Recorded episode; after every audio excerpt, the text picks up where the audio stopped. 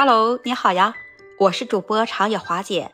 华姐现在就生活在大洋彼岸的日本，那此时呢，华姐就在这里向你问好。今天华姐来啊，就来跟你聊聊我在网上看见一个让我哭笑不得的事儿。说有一位啊，四十六岁的一个妈妈，出于对儿子的疼爱呢，她就提前立遗嘱了，把自己私有的财产啊，说只能给自己的儿子，绝不允许儿媳妇继承。我们就来听一听啊，这立遗嘱的这个当事人，他回应说，原因就是怕现在的年轻人，他对待婚姻啊是结得快，离得也快。那如果是分开了，还能希望守住自己的这一份财产？不知道啊，他为什么会有这样的想法？对，你是母亲，你的爱是伟大。那么儿媳妇呢？那她也是另一个母亲的爱呀，她也是另一个母亲手心里的宝贝呀。那儿媳妇嫁到你们家，你看洗洗涮涮，辛苦操持家务，为你们家生儿育女，再为你们家传宗接代，那要付出多少辛苦呀？而且你作为一个母亲，你想过这些吗？真的是啊，要在这里啊来再指责你几句，就说你有这样的想法，那还有哪一家的女儿来敢下嫁到你们家？你没听过我们国家那些老人常说的一句古语吗？穷养儿。这样过多的宠爱，你这是养儿吗？这只会给儿子啊带来更多的依赖。那我们要先培养儿子怎么会去赚钱，再来教教他怎么能守住自己的事业。作为一个家的顶梁柱，你以后怎么来能承担起一个家？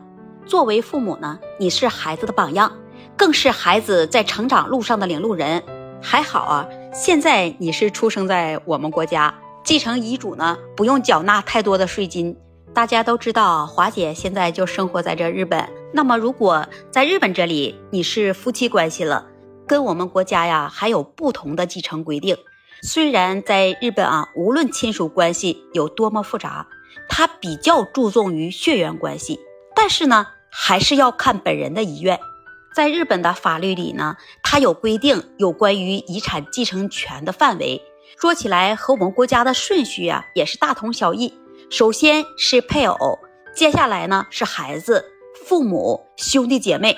当然这里边还包括兄弟姐妹的孩子也有份。所有的这些继承权呢，说真的，并非完全是一件好事儿。那比如说，呃，日本的社会保险金，在日本啊也有许多人并没有缴纳这保险金。他认为啊不是医疗保险，看病去医院也用不到。如果你是继承人，那么你需要来承担社会保险金的这么一个补交，而且补交的时间为自己啊知道自己是第一继承人之日开始三个月。如果你有共同的住房，那毫无疑问一人一半。有一方去世了，另一方是需要办理住房一半的继承权。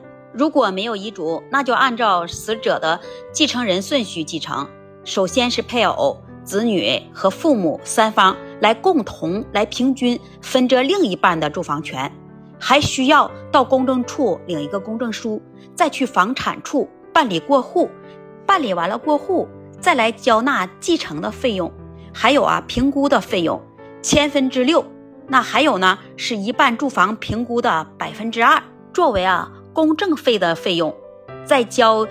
契税的依据面积九十平方以下的百分之一，呃，再交一个是什么税呢？是印花税，它万分之五。如果你这房屋啊是满五年了持有的住房，它就免除你营业税。如果你是新房，你还要交一个营业税。交完了这些税呀，你还要交一个手续费，但是啊，它不贵，也就几百元。交到这里啊，还没交完呢，你还要再去补交继承部分价格。减去办理继承时的花费，这个差价就是百分之二十的个人所得税。以上的费用啊，你都交完了，剩下的才是你继承应得的钱。所以呢，在日本这里啊有好多的人啊，他都不愿意去继承，为什么呢？他得先交税呀。那我们把话又说回来了，如果孩子你要先不培养他去赚钱，你有更多的遗产，他没有能力赚钱，没有钱。他用什么来交这税收呢？怎么来继承你自己的遗产呢？这也许啊，就是不同的国度、不同的法律，而且想法思维也都是不同而已。但是啊，在教育孩子方面上呢，我们都应该有统一的想法，因为不管你是儿子也好，女儿也好，我们都要一个平等的对待。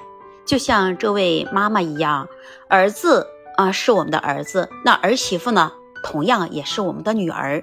我记得啊，在我们国家有老人常说的那句古语：如果你有了一个好儿子，不如有一个好儿媳。那华姐啊，绝对不赞成这位妈妈的想法。